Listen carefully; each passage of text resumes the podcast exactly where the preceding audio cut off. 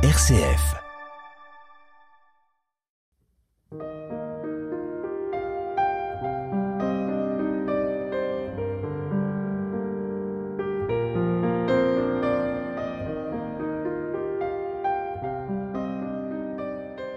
En ces jours-là, comme il y avait de nouveau une grande foule, et que les gens n'avaient rien à manger, Jésus appelle à lui ses disciples et leur dit J'ai de la compassion pour cette foule, car depuis trois jours déjà, ils restent auprès de moi et n'ont rien à manger.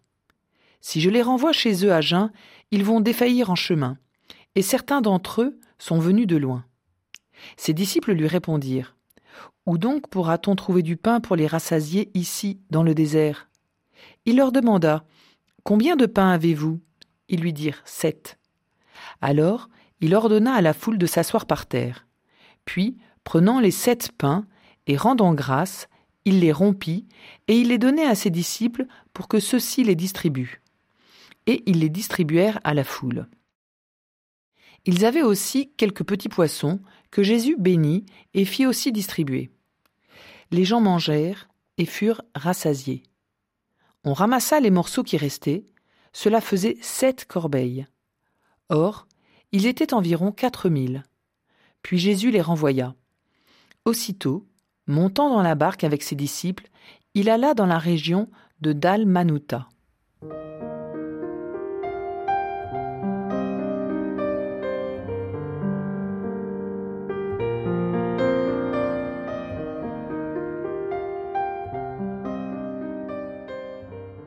Jésus sauve les personnes, il ne sauve pas seulement leur âme. C'est pourquoi il guérit parfois leur corps, les arrache à la mort, pardonne, les réconcilie, les nourrit. C'est le cas dans l'évangile d'aujourd'hui, où tout le miracle tourne autour d'un repas pris sur le pouce qui ne pourrait se faire faute de provision. Les disciples lui répondirent Comment pourrait-on les rassasier de pain ici, dans un désert? Il semble que le réalisme des disciples soit plus concret que celui de Jésus mais la leçon que Jésus s'apprête à leur donner est une leçon qui doit rester gravée en chacun de nous. Quelques pains, un peu de poisson, c'est tout? Eh oui, c'est tout. Bel enseignement, non? Si, si, réfléchissez. Il y a là matière à penser, mieux à croire, mieux encore à vivre. Un chrétien doit toujours composer avec la réalité. Il doit toujours être réaliste, mais il ne doit jamais oublier que dans la réalité, il n'y a pas seulement les choses que l'on peut compter, mais il y a aussi la providence de Dieu, qui sait tirer de la réalité non seulement ce dont nous avons besoin, mais aussi ce qui reste à la fin. Le manque de foi se manifeste toujours à travers un regard trop petit, trop étroit, trop logique. Croire, en effet, c'est avoir une perspective plus vaste, un regard plus profond que ce que l'on voit, même si nous regardons de petites réalités comme quelques pains et quelques poissons. Dieu transformera tout, multipliera tout et donnera en abondance. Le croyons-nous?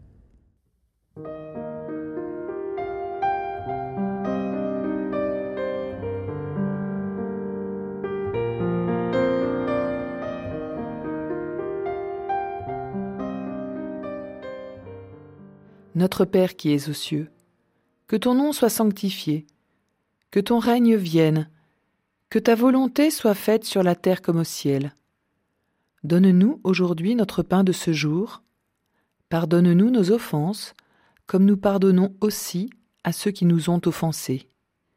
Et ne nous laisse pas entrer en tentation, mais délivre-nous du mal. Car c'est à toi qu'appartiennent le règne, la puissance et la gloire, pour les siècles des siècles. Amen.